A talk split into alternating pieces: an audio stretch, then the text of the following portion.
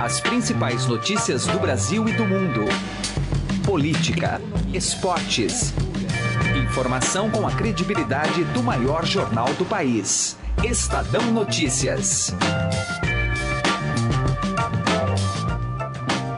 Olá, tudo bem com você? Eu sou Gustavo Lopes e está começando a partir de agora mais uma edição do Estadão Notícias, nosso podcast com análises, entrevistas e informações sobre os temas mais importantes do momento no Brasil e no mundo. Edição desta segunda-feira dá sequência à nossa série de entrevistas com os pré-candidatos à presidência da República. O convidado da vez é o ex-governador de São Paulo, Geraldo Alckmin, que busca se tornar o principal nome dos partidos partidos que compõem o chamado centro. Segundo o presidente nacional do PSDB, dos candidatos deste grupo político, ele é o que tem a melhor posição. Nesta entrevista realizada por Emanuel Bonfim e que contou com a participação dos repórteres do Estadão Adriana Ferraz e Pedro Venceslau, Alckmin disse que não dará continuidade ao governo do presidente Michel Temer. De acordo com o ex-governador, o que está sendo discutido é o futuro e que o governo atual tem um grande problema, que é a falta de legitimidade. Confira ainda nesta edição a tradicional coluna direto ao assunto com os comentários analíticos sobre o cenário político de José Neumann e Pinto. Você pode ouvir e assinar o Estadão Notícias tanto no iTunes quanto em aplicativo para o Android, e também pode seguir nas plataformas de streaming, Deezer e Spotify. Em ambas, basta procurar pelo nome do programa no campo de buscas e passar a acompanhar todas as nossas publicações. Para mandar seu e-mail, o endereço é podcast@estadão.com. podcast@estadão.com. Ouça e participe. Estadão Notícias. Política.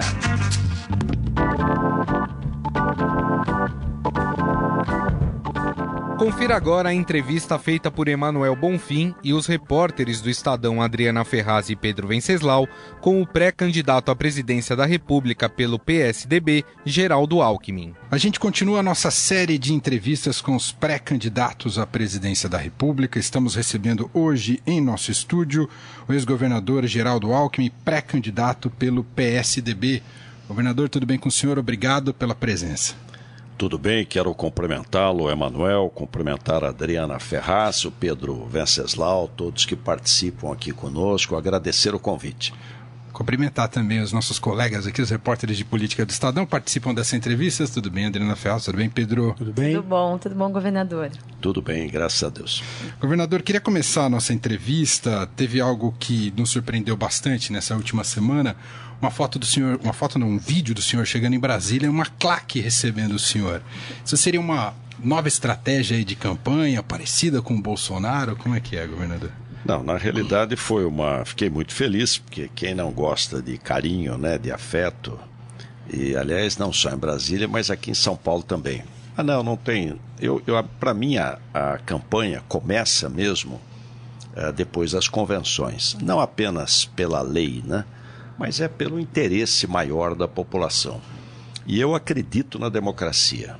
E democracia você faz com campanha. É na campanha que a gente vai poder expor as ideias, propostas para a população para que ela possa definir o seu voto. Governador, foi espontânea essa, essa mobilização no aeroporto? Porque ela foi de repente, de um dia para o outro. E aparentemente foi uma mobilização feita ali pelo partido para passar uma imagem de que o senhor não estaria isolado, né? É, a, quem estava lá, eu, a, maioria eu conheço, são pessoas do partido, militantes, enfim. Até gostei, porque pessoas que eu não via há algum tempo, né? Eu tenho ficado pouco em São Paulo então deu para matar a saudade de muita gente. Agora, governador, o senhor, além dessa claque, que foi uma novidade, pegou a gente de surpresa aqui, há algumas mudanças na sua campanha, né? O senhor definiu é, o Marconi Perillo como é, coordenador aí da campanha, vai vir uma nova estratégia, o senhor está sendo pressionado por integrantes do seu partido para mo mobilizar, movimentar mais a campanha, pré-campanha? O Adriana, é, convidei o Marconi Perillo, para minha alegria, ele aceitou para ser o coordenador político, porque não é uma eleição só de presidente, né? Se tem eleição de presidente, governador do estado, duas vagas para o Senado, deputado federal, deputado estadual, nos ajudar nesse trabalho aí de coordenação política eh, no Brasil inteiro. E eu tenho me dedicado muito ao programa de governo. Quero ter o melhor programa para o país. Estamos reunindo os melhores uh, especialistas, área de economia, Pércio Arida, Edmar Baixa, José Roberto Mendonça de Barros, Alexandre Mendonça de Barros, um time aí campeão uh, eh, para a gente poder ter a melhor proposta para o Brasil. Nas pesquisas de, de intenção de voto, o desempenho do senhor é o pior do PSDB desde 1989, quando o Mário Covas disputou a presidência da República. Isso gerou um desconforto dentro do partido e uma pressão para que o senhor deslanchasse nas pesquisas. O senhor tem sido alvo aí de fogo amigo dentro do PSDB? Tem até relatos que o senhor teria se irritado numa reunião lá em Brasília com, a, com, com os aliados? Pedro Venceslau, não tem nenhuma irritação e, pelo contrário, nós temos recebido aí grande apoio do partido. Você pode fazer o copo meio cheio e meio vazio, né? Se você for olhar por outro lado, dos candidatos mais ao centro, e são 10 praticamente, eu tenho a melhor posição. Está todo mundo com 1%, no máximo chega a 4%, eu vou de 7 a 11%. Então é o melhor quadro. Agora, é muito fragmentado realmente precisa diminuir o número de pré-candidatos. Isso eu acho que vai acontecer, mas não agora, vai acontecer lá no final de julho. Quem vai deixar? É, quem vai sair da disputa, governador? Olha, aí cabe a cada partido. O que, que eu estou procurando fazer? Eu estou procurando fazer uma aliança com aqueles que já dizem que não terão candidato. Então, além do PSDB, nós temos mais quatro. Já temos cinco partidos e hoje o maior tempo de televisão e rádio. Uh, nem tenho divulgado porque quero que eles, no momento adequado, correto, eles divulguem. Qual a prioridade do senhor? É fazer aliança com quais desses pré-candidatos? A Marina, por exemplo, é, houve um está se falando da Fernando Henrique, inclusive, é, sugeriu uma aliança, né, que inclua esses partidos do centro. E o nome da Marina seria uma delas. O senhor cogita fazer uma aliança com a Marina Silva? E o senhor considera, é, a considera como do centro? Então vamos lá, Adriana. Primeiro, seria indelicado com a pré-candidata Marina especular a aliança, à medida em que ela é pré-candidata, já foi candidata a presidente da República, acredito que vá ser candidata à presidência da República. Então seria não, não seria delicado nesse momento questionar isso. Conversar é sempre bom. O presidente Fernando Henrique tem nos ajudado muito.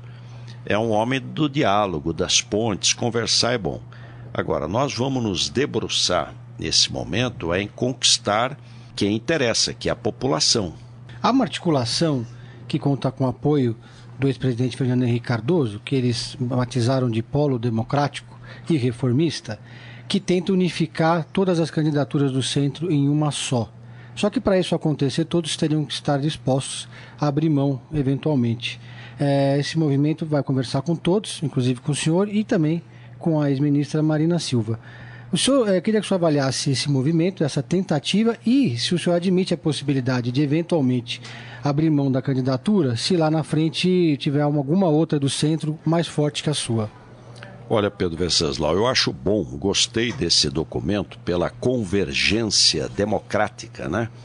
Eu acho que nós precisamos estar próximo àqueles que acreditam na democracia, prezam a democracia conquistada aí a duras penas. Uh, não acredito no extremismo, né? o radicalismo não é caminho, ele é descaminho. Nós precisamos é modernizar o Brasil, uh, desburocratizar, fazer reformas para o Brasil voltar a crescer, as pessoas terem emprego, né? Essa é a tarefa. Você vai perguntar, todos vão abrir mão para um só ser candidato? Não. Por quê? Porque nós temos 35 partidos no Brasil. É um absurdo, mas é a realidade. São 35, mais 35 em fase de registro, pela falta da reforma política. O Jair Bolsonaro, que é um adversário aí forte do senhor é, deputado, ele lidera nessas pesquisas de tensão de voto em São Paulo, empatado praticamente com o senhor. O senhor foi governador de São Paulo por três mandatos e meio, né, quase quatro.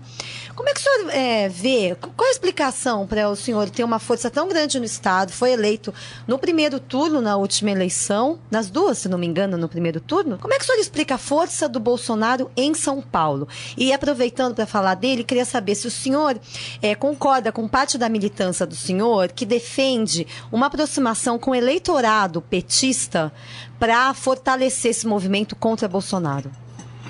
Olha, primeiro em relação a São Paulo. Aqui nós vamos ganhar a eleição.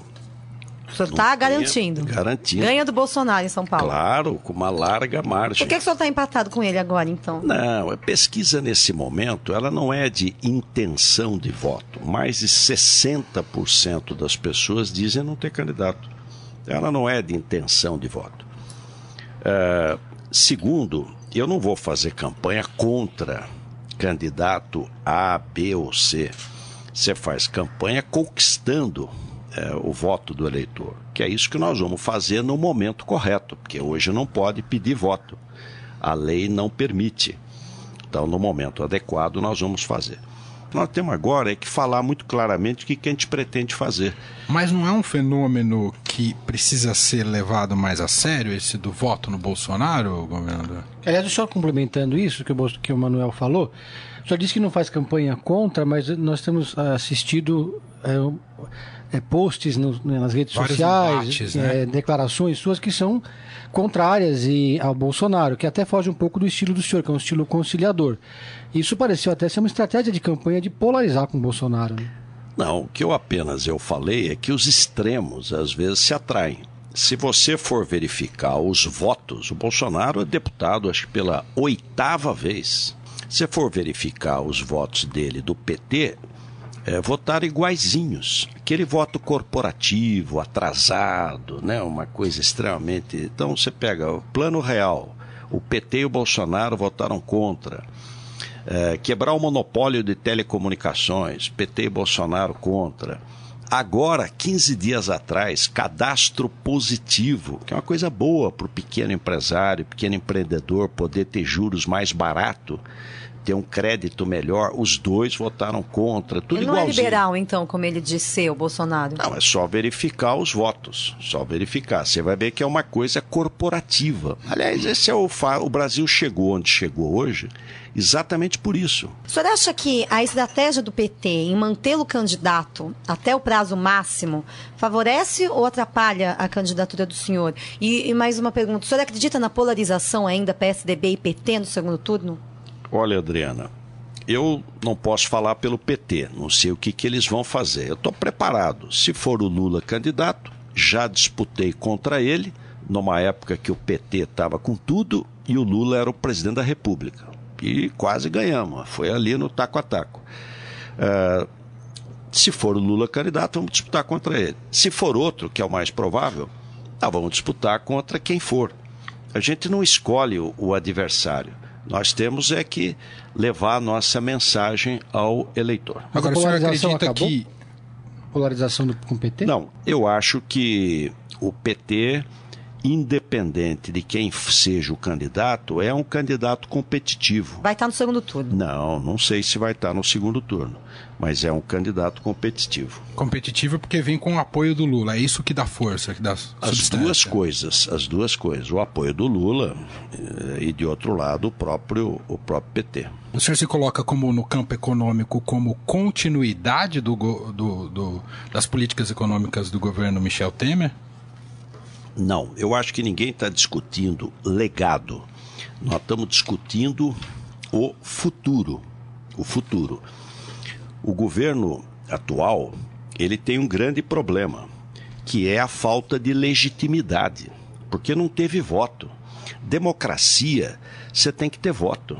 Você tem que quem faz essa acoplagem entre o cidadão, né, essa união entre o cidadão e o governo é o voto, é a democracia. Não teve voto. Então você tem uma dificuldade enorme.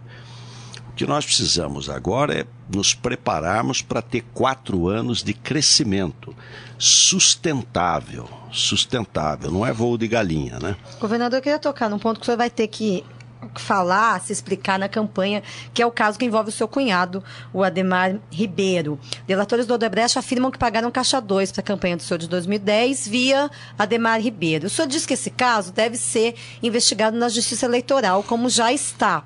Agora eu queria perguntar para o senhor, por que, que esse caso deve ser investigado na Justiça Eleitoral se o seu cunhado Ademar Ribeiro não tinha nenhum papel na sua campanha de 2010, que é o que o senhor diz? O, o Adriana, isso não existe as minhas campanhas, primeiro, foram modestas, modestas. Segundo, rigorosamente dentro da lei. Tanto é que não tem nada que faz um ano e meio que eu ouço isso e não houve nenhum, nenhum fato, nenhum, nenhum, nenhum, nenhum. É, eu acho o seguinte: ninguém está acima da lei, todo mundo está abaixo da lei. Tem uma denúncia, por mais estapafúrdia que seja, investigue-se. Aécio Neves é ladrão, governador? O Aécio Neves vai se explicar, como todo mundo tem que se explicar. Ele vai ter o direito de defesa, vai se explicar e a justiça vai decidir. É assim que funciona. O senhor sempre mostra sua austeridade. O senhor recentemente disse que não há homem mais íntegro na, na política do que o senhor. Se há, é igual, não é mais. Essa integridade do senhor e essa austeridade, ela é como o presidente nacional do PSDB hoje. Por que, que o senhor não é austero dessa maneira com o Aécio Neves? Por que, que ele não foi punido até agora pelo partido? E o mesmo, por que, que não aconteceu com o Eduardo Azeredo, que está preso e foi presidente do PSDB? Adriana Ferraz, Eduardo Azeredo está preso, preso, já está afastado da política há praticamente quase 10 anos. Mas continua afiliado ao PSDB. É, mas não tem nenhuma, nenhuma participação, nenhuma. O senhor não expulsa ele do partido? Para quê? Para ganhar aplauso? Seria um oportunismo oportunismo. Não vou fazer isso. Isso é uma coisa oportunista para você ganhar aplauso rápido. Não, não. Já foi punido, não tem punição maior do que essa. O Aécio vai responder para a justiça. Vai se defender, como todos, e vai, se, se tiver errado, vai responder por isso. Agora, sobre o Aécio, é, ele tem dito que ainda não decidiu se vai disputar o Senado por Minas Gerais ou uma vaga de deputado federal. Essa é uma escolha dele, porque existe uma, uma resolução do PSTB, do próprio Aécio, de quando ele presidiu o partido, que dá ao presidente da legenda o poder de definir quem vai ser candidato ou quem não vai ser. Ou seja, o senhor pode, pelo estatuto do PSTB, dizer simplesmente que o Aécio não vai disputar o Senado em Minas. O senhor deixou essa decisão na mão dele? Não. Primeiro, isso é uma decisão só é, por ocasião da convenção. É uma decisão dele, ele é que vai decidir se será candidato ou não, e uma decisão dos mineiros. É, quem decide é o diretório lá de Minas Gerais. O Aécio já foi afastado da direção partidária. O partido já fez o que tinha que fazer.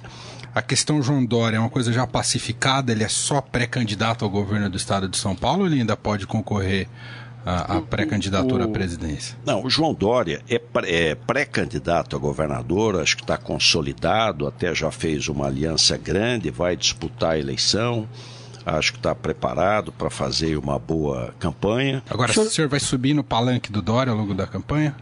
Ele é o candidato do meu partido, estaremos juntos. É o seu candidato, governador? Do coração?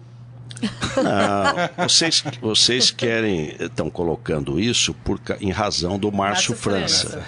O Márcio França, é claro que é, é o meu governo.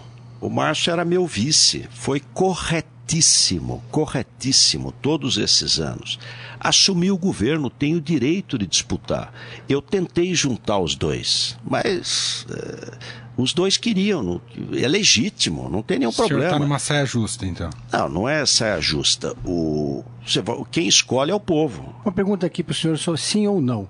Se o senhor for eleito presidente da República, o senhor daria indulto ao Lula e daria um cargo para o Temer? Uma embaixada, alguma coisa do gênero? Não e não. Isso aí é um com, processo. Veria com bons olhos a vinda do MDB com o presidente Temer no pacote? Não, vocês querem saber se eu vou defender o, o legado? O legado Nós vamos olhar para o futuro, né? O que que os desafios do futuro.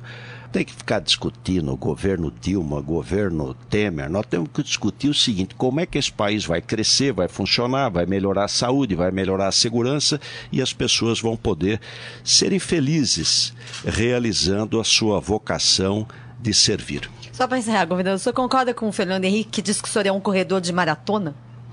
Concordo, Fernando Henrique é um sábio. Agradeço a presença e a entrevista obrigado, com o pré-candidato do PSDB, Geraldo Alckmin. Muito obrigado. Muito obrigado. Direto ao assunto, com José Neumann e Pinto.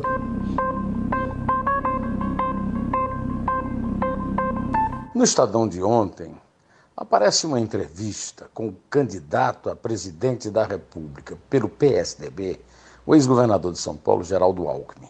Nessa entrevista está registrado, foi dado título, destaque, tudo, e que ele disse que o problema do governo Temer é um problema de legitimidade. É um duplo erro do candidato, do ex-governador. Em primeiro lugar, Temer não tem nenhum problema de legitimidade. O Temer foi eleito pelo voto popular. A Constituição prevê isso. Talvez o Geraldo Alckmin, sendo candidato a presidente, poderia comprar um exemplar da Constituição e ler antes de falar. Uma besteira desse tamanho. Em segundo lugar, se o Temer tinha problemas de legitimidade e não tem, o Temer elegeu a Dilma da mesma forma que a Dilma elegeu o Temer, porque se a chapa da Dilma não tivesse sido eleita, o Temer não seria o vice e não assumiria a presidência da República, mas também sem os votos do MDB de Temer, a Dilma não teria. Isso é uma questão matemática, basta ver o resultado das eleições e o número de votos que a Dilma teve. Agora, mesmo que o Temer fosse ilegítimo, então Geraldo Alckmin tem que explicar por que é que o partido dele até hoje faz parte do governo Temer. O governo Temer, que ele diz, é ilegítimo, é, tem como ministro das Relações Exteriores o senador paulista do PSDB, Aloysio Nunes Ferreira. Agora, com um candidato que pensa errado e que fala errado, vai ser difícil o PSDB e o centro ganharem essa eleição. José Neumann de Pinto, direto ao assunto. O Estado Notícias desta segunda-feira vai ficando por aqui. Contou com a apresentação minha, Gustavo Lopes, e colaboração de Emanuel Bonfim. O diretor de jornalismo do Grupo Estado é João Fábio Caminoto. De segunda a sexta-feira, uma nova edição deste podcast é publicada. Saiba mais no blog Estadão Podcasts. E agora também estamos na Deezer. Procure este e outros podcasts do Estadão por lá e mande seu comentário e sugestão para o e-mail podcast@estadão.com. podcast@estadão.com. Um abraço, uma boa segunda-feira e até mais. Estadão Notícias.